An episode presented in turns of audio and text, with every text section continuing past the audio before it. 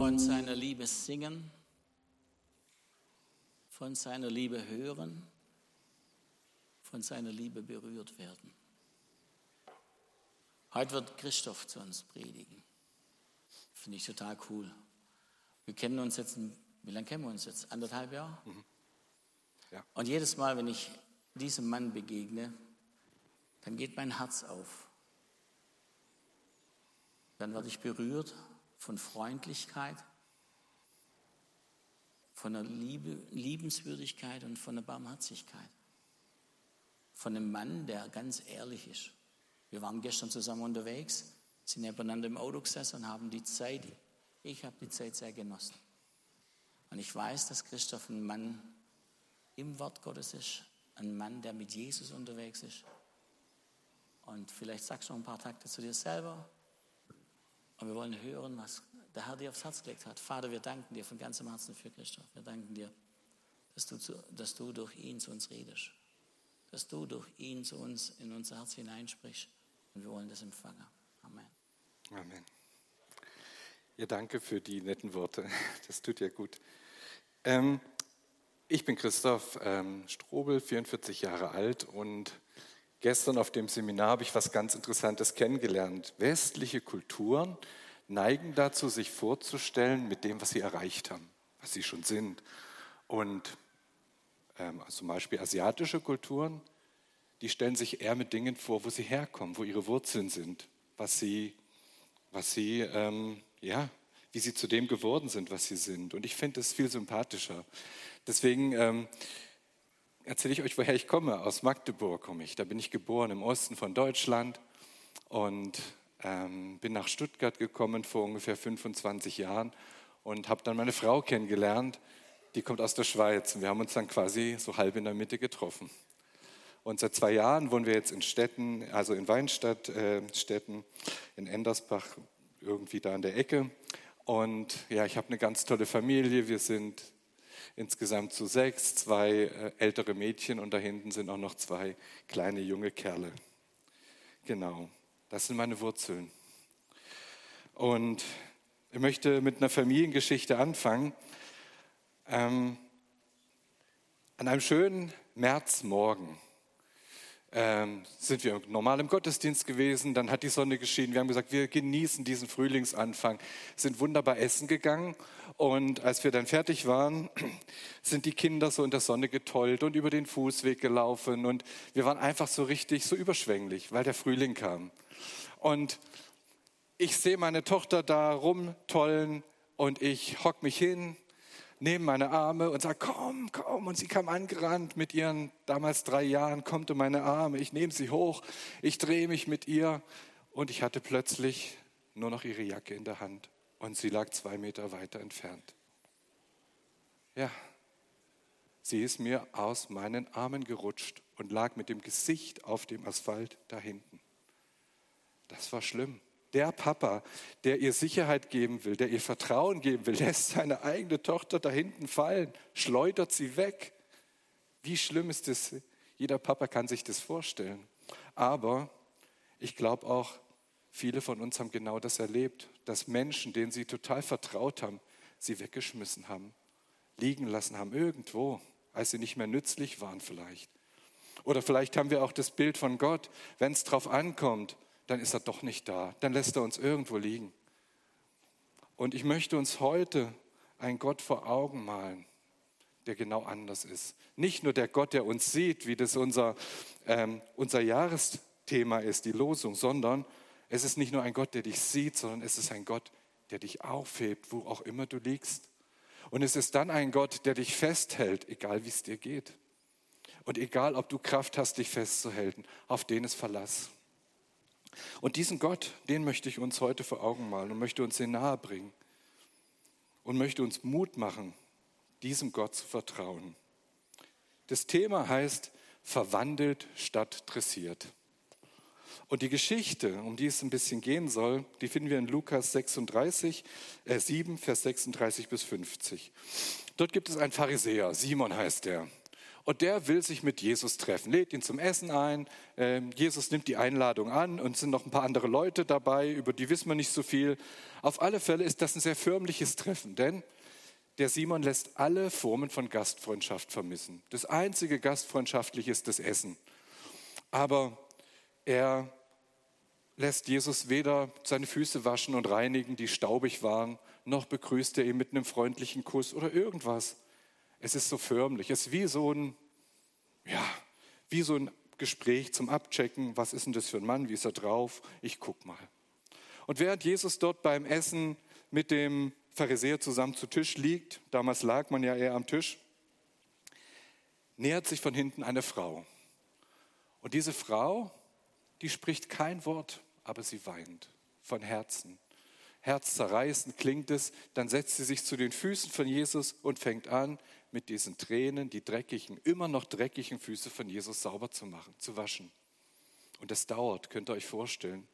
Tränen brauchen eine Weile, bis die so viel ähm, einnehmen, dass man da einen ganzen Fuß sauber machen kann. Und dann trocknet sie diese Füße auch noch mit ihren eigenen Haaren ab. Sie hat nichts anderes dabei. Und der Simon, der Pharisäer, der checkt die Lage sofort. Und er checkt zwei Dinge. Das ist eine stadtbekannte Sünderin. Und wenn sie stadtbekannt ist, kennt er sie auch. Und vermutlich, wenn sie stadtbekannt ist, wird es vielleicht eine Prostituierte sein. Das liegt dann schon eher nahe. Und dann fällt ihm noch was auf. Er weiß auch jetzt, wer Jesus ist, nämlich auf keinen Fall ein Prophet, weil Jesus checkt das gar nicht. Der lässt das einfach mit sich machen, lässt so eine Sünderin an sich ran. Also für Simon sind die Sachen klar. Diese Situation, sie ähm, erklärt alles. Und in der Situation, während die Sünderin da noch immer äh, an seinen Füßen ist und jetzt anfängt, die gewaschenen und getrockneten Füße mit einem kostbaren Öl einzubalsamieren, macht Jesus genau das, was Simon niemals gedacht hat. Er fängt an, prophetisch zu werden und nimmt die Situation auf und erzählt dem Simon, du, ähm, stell dir vor, zwei Menschen äh, haben Schuld und ihnen wird Schuld entlassen. Einer hat weniger Schuld, einer mehr Schuld. Was denkst du, wer ist dir dankbar? Und der Simon natürlich, der, dem mehr Schuld erlassen ist. Und während Simon diese Erkenntnis hat, weist Jesus diesen Simon zurecht. Es ist hart. Der Gast wird, wird vor der versammelten Mannschaft zurechtgewiesen. Sagt, du, ich habe nicht so viel Liebe von dir erfahren. Ich habe da jemanden gesehen, der förmlich mit mir zusammensitzt. Aber diese Frau da am Ende, die ganz dort sitzt, die hat mir ihr ganzes Herz zu Füßen gelegt, im wahrsten Sinne des Wortes. Und dann passiert im Grunde ein Skandal. Die Menschen, die da stehen, sagen, das gibt es doch gar nicht, weil Jesus spricht dieser Frau Vergebung zu. Und was ist der Skandal daran? Diese Frau hat ja gar kein Wort gesagt. Die hat nicht gesagt, Jesus, bitte vergib mir. Jesus, ich bin ein sündiger Mensch. Sie lag zu seinen Füßen, hat seine Füße quasi mit ihrer ganzen Liebe gesäubert und gereinigt und äh, geölt. Und Jesus findet es ausreichend, um ihr Vergebung und ein neues Leben quasi zuzusprechen. Ohne ein Wort. Wir kennen das. Sünden bekennen, benennen, dann werden sie vergeben, dann lassen, dann hassen. Wir wissen, wie das funktioniert. Aber diese Frau hat nichts gemacht, außer Jesus ihr ganzes Herz hingelegt. Jesus vergibt. Diese Liebe, die diese Frau ihm erwiesen hat, die reicht aus. Hört sich ziemlich skandalös an, finde ich. Und im Grunde kann man jetzt sagen, ein riesiger Bam passiert. Da prallen zwei total verschiedene Welten aufeinander und eigentlich prallen sie nicht aufeinander, sondern sie prallen auf Jesus. Jesus, unseren Mittler, der ist schon da, der Mittler. Da kommt einmal die Welt des Pharisäers, beschreiben wir sie mal als eine Welt von Gesetz und Moral. Und die prallt auf die Welt dieser Sünderin. Eine Welt in ihrem Fall geprägt von Liebe und Hingabe und vielleicht sagen, nennen wir es mal Ethik. Fassen wir diesen Konflikt mal ein bisschen konkreter. Was heißt denn Moral? Moral fragt immer, was ist erlaubt? Bis wohin kann ich gehen? Wo ist die Grenze? Was ist vielleicht verboten? Das fragt Moral. Und Ethik fragt, ist es würdevoll? Ist es liebensvoll? Ist es wertschätzend? Und diese zwei Welten, diese zwei Fragen, die prallen da aufeinander mit diesen zwei Menschen oder auf Jesus. Man könnte auch sagen, Moral fragt, was muss ich tun? Und die Ethik fragt, warum tue ich das, was ich tue? Und jetzt schauen wir uns mal die Personen hinter diesen, hinter diesen Systemen an, die da aufeinanderprallen. Die Pharisäer, die kommen in der Bibel wirklich richtig schlecht weg. Und ich finde, sie kommen vielleicht sogar ein bisschen zu schlecht weg. Denn die Pharisäer waren eigentlich mehr oder weniger aus einer Heilungsbewegung raus entstanden. Es ging eigentlich darum, das Ziel war, nach Gerechtigkeit zu streben, Gott zu gefallen. Ja? Sie nennen sich auch, oder, man kann es übersetzen mit abgesondert. Und nicht abgesondert von hier sind die Besseren in erster Linie, sondern abgesondert für etwas. Das hat nicht nur einen negativen Aspekt, obwohl wir Pharisäer, alles klar, das sind die Schlimmen. Wir wissen schon, was das zu bedeuten hat, aber eigentlich war das gar nicht so. Sie waren die Forscher und Erklärer der Schriften. Sie haben versucht, mit ihren Regeln den Menschen den Weg zu machen. Jetzt, wenn ihr das und das noch macht, ihr werdet ein heiliges Leben führen. Aber ihr müsst das und das tun. Wir wollen doch Gottes Willen erfüllen. Wir wollen doch Gott gefallen. Und dann waren sie noch was. Sie waren die Bewahrer ihrer Kultur. Das wird auch oft vergessen. Also so ein bisschen so, so, so eine Art religiöse Nationalisten. Ja? Ihre Kultur, ihre, das muss erhalten bleiben. Das kann doch nicht einfach durch die Römer platt gemacht werden. Auch das ist ja nicht nur negativ zu sehen. Und während sie versuchen, Gott zu gefallen, treffen sie auf Gott und lehnen ihn eigentlich ganz ab, jedenfalls in dieser Situation. Und auf der anderen Seite ist die Sünderin. Sie ist unrein, sie gilt als Gesetzesbrecherin, als eine Verführerin vielleicht. Und ähm, sie sitzt da mit ihren ganzen Emotionen, mit ihrem ganzen, mit ihrem ganzen Geld, mit der fehlenden Würde, die ihr noch geblieben ist, das bisschen legt sich an seine Füße, an den letzten Platz und bekommt neues Leben geschenkt. Einfach so. Was macht Jesus? Der Benny hat es letztens gepredigt. Jesus stellt die Würde von Menschen her. Und das sehen wir, da wo Jesus mit Menschen in Kontakt kommt, wird Würde hergestellt. Das ist Wahnsinn. Sei es die blutflüssige Frau oder die Ehebrecherin oder der Aussätzige oder die Geschichte vom verlorenen Sohn. Da, wo Jesus mit Menschen zusammentrifft, er stellt ihre Würde wieder her. Das ist seine Art. Und jetzt sehen wir auch diese zwei Welten, die da aufeinanderknallen. Und in diesem Moment, wo, wo Jesus dieser Frau ihre Würde wiederherstellt und ihr ihre Sünden vergibt, gibt er ihr einen neuen Anfang. Er schenkt ihr einen neuen Anfang, einen neuen Start. Und man kann sagen, er ermöglicht ihr neues Leben, dieser Frau. Und Paulus sieht daran angeknüpft einen Riesenkonflikt, schon bei den ersten Christen. Wir bekommen neues Leben geschenkt und dieses Leben das passiert immer durch Begegnung mit Jesus in irgendeiner Art und Weise. Wir begegnen ihm. Wir werden von ihm berührt, wir werden von ihm verändert, wie diese Frau. Aber was kommt dann? Und Paulus sagt zu einer Gemeinde, ach, ihr Galater, steht in Galater 3, Vers 3, ihr habt im Geist angefangen und jetzt wollt ihr es im Fleisch vollenden. Na, das ist erstmal schwer zu verstehen, ziemlich kompliziert, das ist aber Paulus, der konnte nicht anders. Und wir müssen uns das ein bisschen bisschen vereinfachen, dass wir das auch verstehen können. Was heißt denn das im Geist anfangen? Eine Bekehrung heißt so viel, wir haben es, die meisten von uns haben es schon erlebt, aber es heißt eigentlich, wir bekommen eine neue DNA. Unser Innerstes wird neu. Man kann es vielleicht äh, ein bisschen herunterbrechen auf eine neue Software. Wir bekommen innen eine neue Software, äh, die uns, ähm, ja, die uns in eine andere Richtung lenkt, die neue, ähm, die neue, ähm, ja, die eine neue Richtung in uns gibt, neue Identität, wir sind gerecht gemacht in Christus. Und Luther sagt, der ist so begeistert, findet es so toll. Er sagt sogar, alles ist neu geworden. Und da hat er ein bisschen übertrieben, müssen wir ganz ehrlich sein, weil es ist nicht alles neu geworden, aber vieles ist neu geworden. Was ist denn nicht neu? Naja, die Hardware. Unser Körper, unser Leib, das ist noch nicht neu. Und das ist wichtig, dass wir uns das bewusst machen, dass wir eine neue Software haben in einem alten PC eingebaut. Und der hat ebenso seine Krankheiten und seine Probleme. Und was sind das für Dinge? Es ist zum Beispiel meine Prägung. Wie bin ich denn aufgewachsen? Wie wurde ich denn erzogen? In welche Richtung hat man mich denn gelenkt? Oder es ist meine Kultur. In welcher Gegend bin ich denn groß geworden? Wie lebt man denn? Wie pflegt man denn das Leben? Ja? Es sind auch meine Gewohnheiten, die ich mir angewöhnt habe, die mich prägen. Die Erziehung, Krankheiten vielleicht.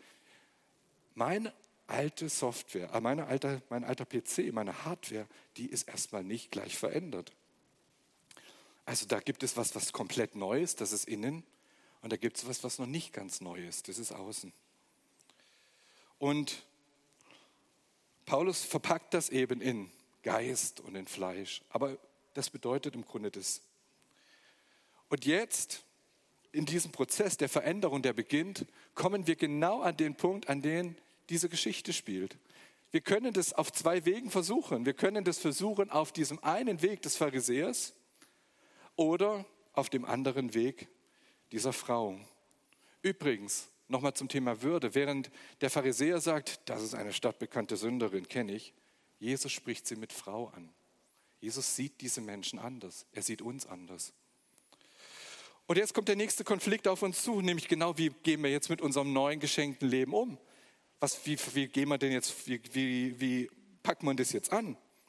Und diesen Konflikt fasst er wieder ein Wort. Er sagt nämlich in Römer, das Gute, was wir jetzt tun wollen durch die neue DNA, wir sind verändert, wir wollen jetzt Gott gefallen, wir wollen ihm Freude machen, das ist von innen heraus verändert, aber wir tun es nicht, sondern wir tun eigentlich noch oft das Böse, Schlechte, was wir eigentlich gar nicht mehr wollen, weil innen ist ja neu gemacht. Und diesen Konflikt, den will ich uns mal ein bisschen auch bewusster machen. Und, und zwar möchte ich ihn bewusst machen mit dem Bild eines Babys. Ich habe zwei, deswegen fällt mir das nicht so schwer und ich arbeite auch auf einer Neo, das heißt, das ist auch meine tägliche Arbeit.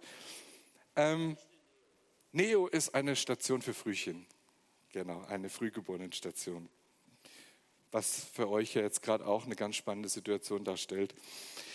Genau, und ich möchte uns zwei Aspekte äh, vorstellen bezüglich dem Thema, Babys werden irgendwann aufstehen und laufen. Warum werden sie das tun? Es ist in ihnen genetisch veranlagt. Sie werden irgendwann aufstehen. Sie werden an ihrem, an ihrem Stellchen stehen und rütteln und mal einen Fuß heben und dann mal einen Schritt zurückgehen. Und, es, und wir fiebern mit und stehen da und feuern sie an und hoffen, oh, wann machst du den ersten Schritt? Sie werden laufen. Warum? Sie haben zwei Füße, sie sind genetisch darauf vorbereitet, sie sind genetisch darauf programmiert zu laufen. Es ist ihre DNA. Aber es gibt noch einen zweiten Aspekt, warum sie laufen werden. Nicht nur, weil es genetisch veranlagt ist, sondern zweitens, weil sie uns sehen. Mann, Mama, schnell weg, schnell da, Papa, die sind, die sind so flink, das will ich auch. Sie sehen an uns genau das, was sie dann auch wollen. Sie wollen laufen lernen, weil ihre Veranlagung das hergibt und weil sie sehen, wie das andere machen. Das sind die zwei Punkte. Und dann stehen sie auf und dann machen sie erste Schritte und wir feiern das. Und sie machen das nicht, weil sie müssen, weil wir sagen, hey, hey, hey, Zeit, acht Monate, neun Monate, mal aufstehen. Es ist nicht Zwang, es ist nicht Überredung, es ist, es ist ihre DNA. Und jetzt kommt das große Problem dabei. Sie werden hinfallen. Einmal, zweimal. Forscher sagen, mindestens tausendmal werden sie hinfallen, bis sie laufen können. Das ist uns gar nicht so bewusst. Warum? Weil das Baby steht wieder auf. Das braucht nächsten Versuch und startet wieder neu. Und es gibt sogar, es gibt sogar Ergebnisse, wo man sagt, es kann 40.000 Mal passieren, dass man hinfällt. Halten wir mal tausendmal fest, mit der Zahl können wir noch eher leben. Aber wie krass ist denn das? Dieses Baby fällt zigmal wieder hin und weint vielleicht und wird sich mal die Knie aufschreien, aber es steht wieder auf. Es läuft, weil es ist dazu berufen zu laufen. Es ist dazu berufen, selbstständig zu laufen. Und es wird dieses Ziel verfolgen. Und dann wird es die Hand von der Mama reichen und sagen, Mama, hilf mir, hilf mir wieder auf. Und wir sind da und wir helfen ihnen. Und dann gibt es die Zugvögel. Oder es gibt, ja, was machen die denn? Warum verreisen die? Wer sagt denn, dass die jetzt nach den, in den Süden müssen? Es ist ihre DNA. Sie werden in den Süden fliegen und sie werden wiederkommen. Es ist in ihnen so. Sie sind dazu geschaffen. Und dann sind wir. Wir haben auch eine DNA. Jesus ähnlicher zu werden ist unsere DNA. Er hat uns neu gemacht. Wir werden ihm ähnlicher gestaltet werden. Es ist unsere DNA. Wir werden hinfallen. Einmal, zweimal. Aber wir werden unsere Hand ihm entgegenstrecken und er holt uns hoch. Er hilft uns hoch. Und wir werden den Blick nach oben wenden und sagen, ja, es ist unsere DNA. Nee, halt. Wäre schön. Wäre schön, wenn wir das machen. Aber hier beginnt ja unser großes Problem. Nee, hinfallen dürfen wir uns gar nicht mehr erlauben. Das ist ja gar nicht mehr drin. Wir sind ja neue Menschen. Was ist denn mit dieser Sünderin? Wir wissen nur diese Geschichte. Was ist denn, wenn diese Frau, die Jesus gerecht und neu gemacht hat, in ihr Umfeld zurückkehrt und nach zwei, drei Wochen vielleicht wieder sich prostituiert? Wie gehen wir damit um? Einmal, okay, vergeben. Zwei, dreimal? Was ist, wenn sie ihr ganzes Leben noch nicht so umgestellt hat, so wie man jetzt als Christ eben leben soll? Was ist mit mir und was ist mit dir? Was sind unsere Dinge, die immer noch so unerlöst wirken in unserem Leben? Und hier kommt das zweite, das zweite Konzept, das Konzept dieser Welt. Unsere Welt ist nicht erlöst. Und unsere Welt hat eine völlig andere DNA. Und wir hatten auch eine völlig andere DNA, bis Jesus uns, uns neu gemacht hat. Und diese DNA ist eigentlich grundsätzlich egozentrisch ausgerichtet. Wir gucken, dass wir irgendwie in dieser Welt zurechtkommen, dass es funktioniert.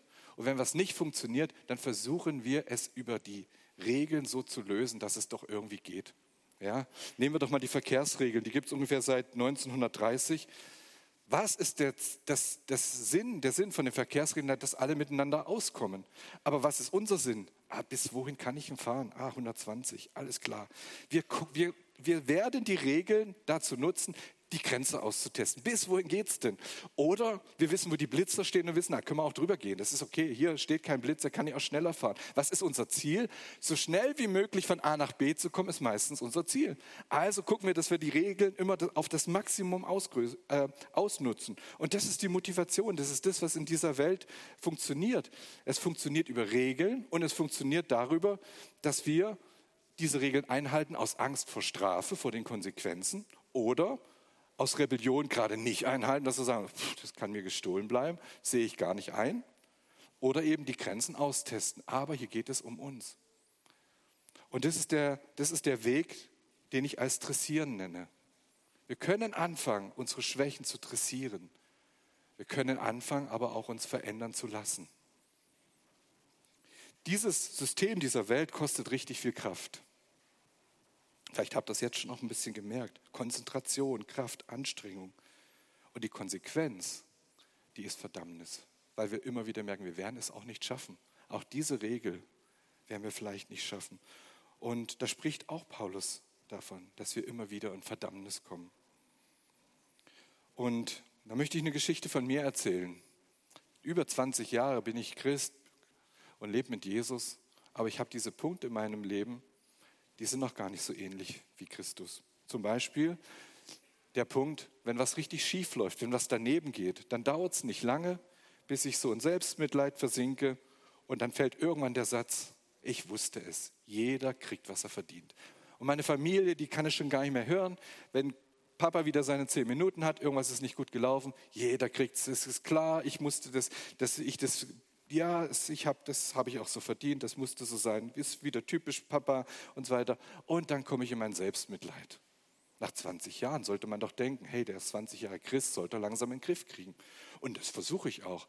Irgendwann habe ich dann angefangen, meine Wohnung mit Zetteln auszugestalten, damit ich mich immer daran erinnere, hör auf mit diesem schlechten Reden über dich selber. Ja, das war ziemlich anstrengend, überall das zu sehen, auch für meine Familie. Aber es war mein Versuch, dieses Problem zu lösen. Nach 20 Jahren muss man doch als Christ das mal in den Griff kriegen. Wisst ihr, das, was mir hilft, das, was uns hilft, ist das, was Jesus in uns reingelegt hat. Verwandelt zu werden in sein Bild, umgestaltet zu werden in sein Bild, indem wir uns an ihn halten, indem wir uns an ihm festhalten, indem wir unsere Augen auf ihn ausgerichtet haben. Wie funktioniert das? Ich möchte es an einem ganz einfachen Beispiel erklären, was vielleicht auch eher die Männer verstehen. Ich bin Fußballfan geworden. Und ich kann gar nicht erklären, wie das kam. So ganz genau. Irgendwo habe ich dieses eine Team gesehen und das hat mich so begeistert. Und dann habe ich gedacht, ah, toll, wie die Fußball spielen und so, das ist gut. Habe ich es nochmal angeguckt. Und irgendwann ändert sich dann was. Du suchst nur noch, wo ist dieses Team, wann spielen die, das will ich sehen. Du konzentrierst dich auf diese eine Mannschaft. Und dann kaufst du dir irgendwann einen Schal weil du willst dich identifizieren mit dieser Mannschaft. Da muss mich keiner überzeugen, da muss mir keiner sagen, das gehört dazu, das ist jetzt dran, das mache ich von mir aus. Und dann denke ich, nee, das reicht, ich brauche ein Trikot. Dann kaufe ich mir das Trikot. Ja, jetzt fühle ich, identifiziere ich mich noch mehr mit diesem Team. Und irgendwann kauft man sich eine Handyhülle und eine iPad-Hülle. Und irgendwann, irgendwann merkt man, ich identifiziere mich mit dieser Mannschaft und völlig unabhängig, ob die Erfolg hat oder nicht. Das, ich habe das nicht gelernt, ihr Lieben. Das hat mir keiner gesagt. Und vor allem in dieser Gegend, wo ich wohne, ist das auch gar nicht so äh, angemessen. Aber es ist so geworden. Und so passiert Verwandlung, Veränderung. Das ist ein Prozess, der, der muss nicht gesteuert werden. Da muss keiner kommen und mir sagen, jetzt musst du aber das und das tun, das gehört dazu. Das passiert einfach. Und das passiert, indem ich mich immer wieder mit diesem Ding beschäftige, weil sie mich interessieren, weil sie mich begeistern. Und so ist es mit Jesus. Wir werden verwandelt in sein Bild, indem wir ihn anschauen, indem wir Zeit mit ihm verbringen, indem wir uns ihm nähern und nicht, indem wir versuchen, unser Leben massiv und ernsthaft und krank und, und mit, mit aller Kraft irgendwie zu verändern. Er ist es. Er hat das gute Werk angefangen und er vollendet es in uns. Und möchte euch ein Beispiel erzählen von meiner Arbeit. Ich hatte eine Kollegin auf der Arbeit und die hat mir ziemlich am Anfang gesagt, Christoph, ich schätze dich als Mensch, aber Neonatologie und Kinderkrankenpflege, das ist nichts für Männer. Du bist hier nicht an der richtigen Stelle. Du bist hier einfach, das ist nicht für dich. Und das hat mich ganz schön verletzt. Und ich habe dann gedacht, der werde ich zeigen. Ich werde ihr zeigen, dass ich einen guten, guten Kinderkrankenpfleger gebe. Ich meine, gut, ich war der einzige Mann. Wir waren äh, ein Team von 48 Leuten. Ja. Ich werde ihr beweisen, ich bin ein guter Kinderkrankenpfleger. Ich kriege das hin. Und irgendwann habe ich gemerkt, nee, das ist nicht der richtige Ansatz. Und habe angefangen, für sie zu beten und ein Herz für sie zu bekommen, sie zu lieben. Immer mehr. Und dann habe ich überlegt, wie kann ich ihr das zeigen? Und habe gemerkt, immer wenn ich was nicht weiß, ich werde sie fragen, ich werde sie wertschätzen. Ich werde ihr sagen, du, wie siehst du die Sache? Und es hat fünf Jahre gedauert, fünf lange Jahre. Und irgendwann kam sie auf mich zu und sagte, du Christoph, lass uns mal was essen gehen. Lass uns mal ein bisschen miteinander reden. Ich konnte es gar nicht erklären, warum das so war. Wir haben uns ausgetauscht. Ich konnte sogar für sie beten. Wir hatten eine richtig gute Zeit. Und jetzt passierte Folgendes. Sie hat mich zu ihrem persönlichsten Moment eingeladen, zu ihrer Hochzeit. Was für eine Wertschätzung, was für eine Ehre war das für mich. Und wir sind Freunde geworden. Und es fing alles damit an, dass ich meine Haltung verändert habe und angefangen habe, sie zu lieben. Und wir werden das auch erleben in unserem Prozess, in dem wir stehen. Wir werden es erleben, indem wir wegschauen von unseren Schwächen, von unseren Stürzen hin auf den, der uns verändern will und der uns verändern wird. Und schließen möchte ich mit einem Mann, der auch ziemlich viel und ziemlich schlimm gestürzt und gefallen ist. Er ist Brandon Manning. Das ist ein Mann, der sein Leben Jesus hingegeben hat. Und er war ein super Evangelist, total begnadet. Aber er hat immer wieder ein Problem mit Alkohol gehabt. Immer und immer wieder. Bis zuletzt. Das ging einfach nicht. Das hat sich einfach nicht verändert. Und trotzdem hat er kennenlernen dürfen und erfahren dürfen, Jesus liebt mich. Und ich bin bei ihm total angenommen, auch nach meinem zehnten Mal hinfallen. Und ich vertraue ihm dass er weiter mich verändern wird, solange ich ihm festhalte. Die Hoffnung, dass auch dieses Problem sich löst. Er hat natürlich auch viel unternommen, um diese Alkoholsucht loszukriegen. Er war dann trockener Alkoholiker und doch ist er wieder zurückgefallen. Und er hat zwei Dinge, zwei Zitate, möchte ich am Schluss noch sagen, die, die mir auch ein bisschen was zeigen über mein Leben. Aus der Gnade zu leben heißt, meine gesamte Lebensgeschichte anzuerkennen und die helle wie auch die dunkle Seite. Und Gnade bedeutet aber auch, es ist vorbei. Wir brauchen nicht mehr keuchend und schnaufend Gottes Gunst zu verdienen. Wir sehen hier die zwei Wege, den Weg des Pharisäers und den Weg dieser Frau. Und Jesus, ich bete, dass du uns schenkst, dass wir nicht auf unsere Stürze mehr schauen, nicht mehr depressiv auf dem Boden liegen und uns bemitleiden, dass, wir die Dinge immer noch nicht geschafft haben sondern dass wir unsere DNA neu erkennen. Du hast uns berufen zu laufen. Du hast uns berufen zu verwandelt, verwandelt zu werden in dein Bild, dir Gleichgestellte zu sein. Und wir werden in diesem Prozess das erleben. Wir werden erleben, wie die Dinge sich verändern. Und ich segne jeden Einzelnen von uns, dass wir genau diese Erfahrung machen.